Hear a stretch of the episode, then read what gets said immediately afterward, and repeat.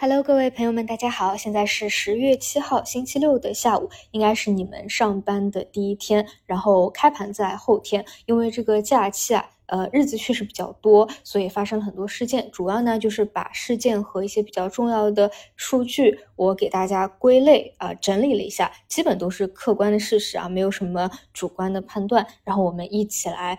回顾一下，嗯，其实基本上呢，跟我节前的一个判断差不多，就是你要说国内的一些政策或者经济数据啊，那都是偏暖的啊，这个毫无疑问。主要呢，你一定要说有可能出现的风险或者幺蛾子，就是在。美股那边啊，那主要呢就是表现在美债收益率啊，在整个假期里面的一个飙涨上行，哎，而且呢后面又回落了啊，就基本如果说呃这段时间咱们 A 股是开盘的话，可能呢又走了两个过山车啊，基本上这两个月就是在过山车来来回回上上下下上面震啊。那么好在呢我们没有开盘，基本上呢就这个我们看港股的这个表现啊，基本是是是给平滑掉啊，比较平盘的一个状态。那么这个点呢。在假期里面波动比较大，也是造成很多其他的这个大类资产啊波动的一个主要的原因。好的，那么我们分别来看，首先呢，还是先来讲国内啊，那宏观还有一些政策项的。首先呢，第一个我觉得特别重要的，那就是我们的经济数据，中国九月官方制造业 PMI 是五十点二。前值是四十九点七，而这个数据呢，已经连续四个月在回升了，而且呢，这一次是从今年四月份以来首次升到。扩张区间啊，我们知道这个数据呢是以五十为分界的。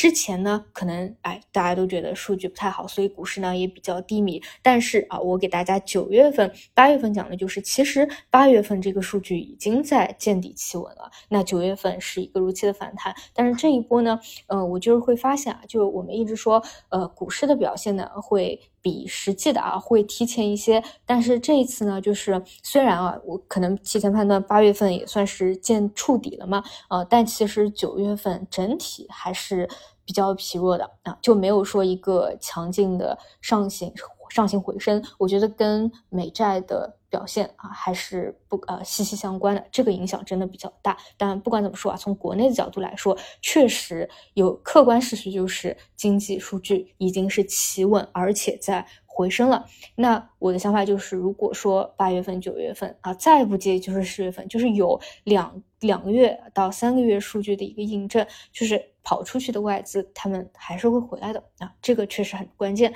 那么第二个呢，就是许家印的事件啊，许家印因为涉嫌违法犯罪，已被依法采取强制措施，那具体的原因还没有披露，但后面肯定会披露的。那么这个事件对我们股市是利好还是利空呢？那直接看股市的反应，这个肯定是最为客观的。那这件事情发生的次日，至少呢，港股整个股指都是大涨了三个点左右啊。后面可能因为美债啊又有下行，但次日的表现这个是比较直观的。包括恒大复牌以后的次日也是先是大幅的反弹啊，后面又跌下去了。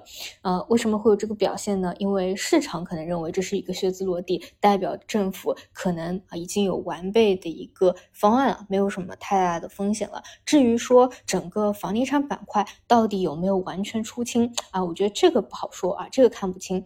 呃，但至少说这一件事情是落地了，大家对于这一块的担忧啊，解除掉了很多。呃，那么整个港股的话，呃，房地产的表现相对也有分化啊，但整体呃整体来看啊，这个双节期间也是上涨的，有这样的一个预期在。好的，那么这是第二个啊大事件。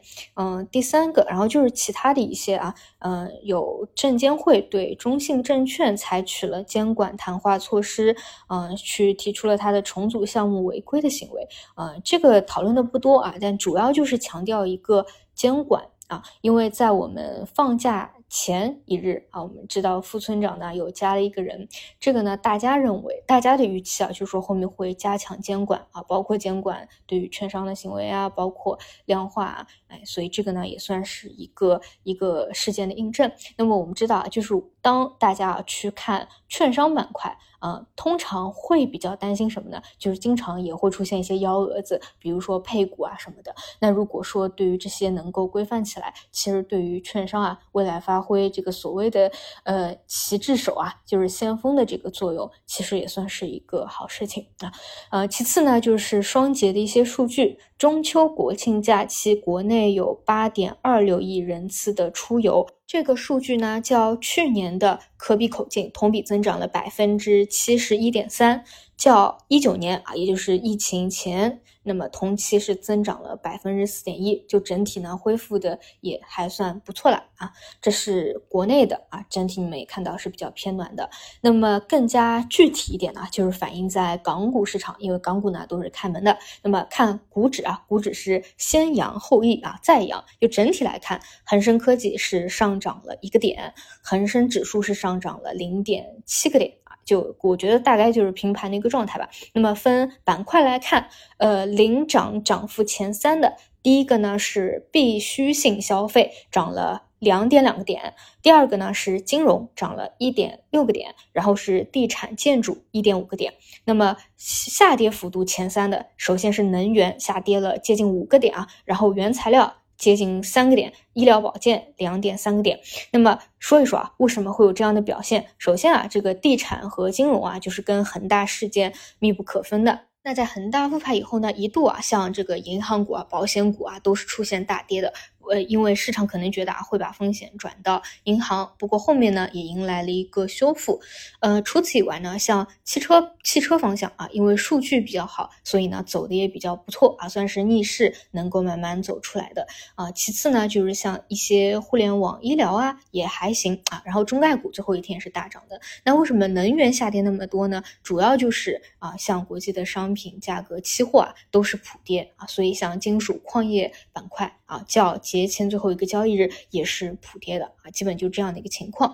呃，除此以外，还有要补充一点呢，就是华为线因为问界的订单确实非常不错啊，确实非常的超预期。如果你长期呃跟踪以前叫小康对吧，现在叫赛力斯，你就会知道，就是其实这个订单的数据啊一直非常不错，所以它的股价呢也非常坚挺啊。余承东表示，问界新 M7 自从九月十二号发布到现在十月六号，首销累计已经超过。五万台大定啊，十月五号是大定了三千五百台，十月六号大定超过七千台，这个数据非常亮眼啊。呃，我以前也我记得给大家讲过，其实主要呢是嗯，听身边有去试驾过的朋友啊，试驾过的反馈都非常的不错。我呢也是非常相信大家的一个反馈的啊，就有这样的一个结果也不意外吧，就是非常亮眼，非常超预期啊。这个基本上可能节后啊开盘就会有个非常不错的一个表现了啊。然后自动驾驶、无人驾驶，大家应该也知道，我是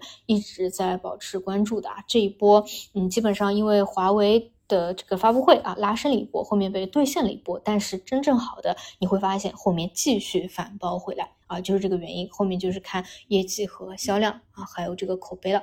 好的，那么这是港股的一些板块表现。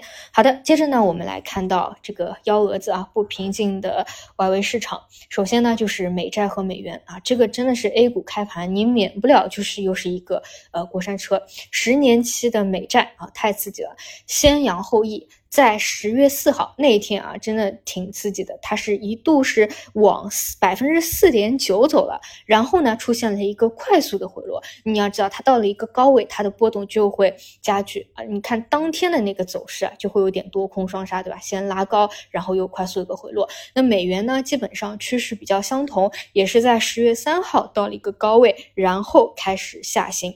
那这个呢，就是一度啊，已经是冲高到了零七年的水平。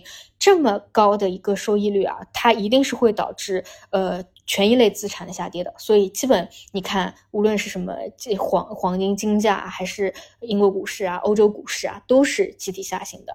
但是现在呢，就是它到底有没有见顶，这个不好说啊。就是有的时候就是上涨不言顶嘛。其实很多人以前都去预期说美债这个见顶了，因为已经是太高了，太高了，但一直也没有见顶，对吧？但是现在市场呢，确实也一直会去想这个见顶的预期，因为确实这个绝对值已经是比较高了，这一块也是。是，嗯，制约 A 股，嗯，比较大的一点吧。什么时候能够真正的拐头啊？对于 A 股、港股来说啊，都是至关重要的。嗯，还有一个比较戏剧性的呢，就是昨天晚上啊，美股出现了大幅逆转啊，这个也是特别神奇的一个事情啊，因为它披露的九月份非农就业人口居然达到了三十三点六万人。为什么说神奇呢？因为比预期的十七万人等于是翻了个倍，而前值呢只有十八点七万人，就是一个让人觉得非常不可思议的一个数据啊。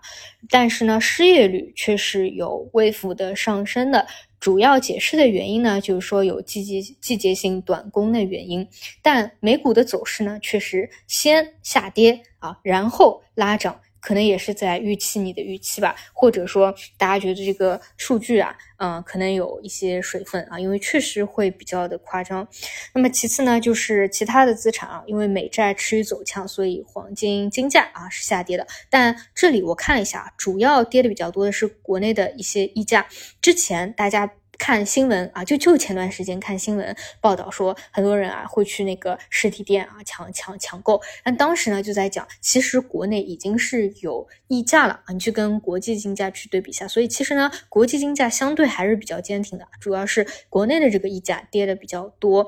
其次呢，就是像原油啊，呃，从九月二十九号到十月五号。WTI 原油，然后黄金、铜的期货价格分别下跌了百分之十点三二、百分之二点五和百分之三点三，嗯，基本都是呈现普跌的。这也是为什么港股那边的能源板块啊是主要领跌的。嗯，其次还有一个就是美国的众议院议长。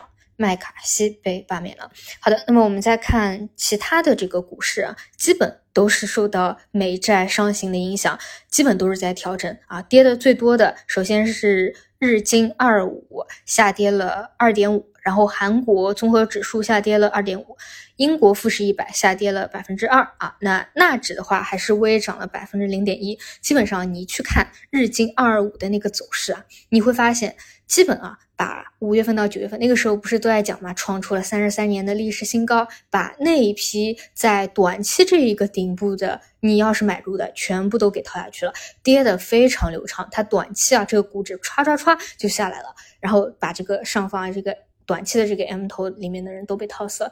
所以啊，就是当这一个事情啊已经被报道了啊很多了啊，已经上行到一个高位了啊，再去追涨。确实是会比较那个的，而且你们看啊，像这种支付宝对吧，是不是都是有申购什么纳斯达克啊？包括我看啊，小红书里基本上都在讲定投纳指什么什么的。以后啊，自从这个口号比较多。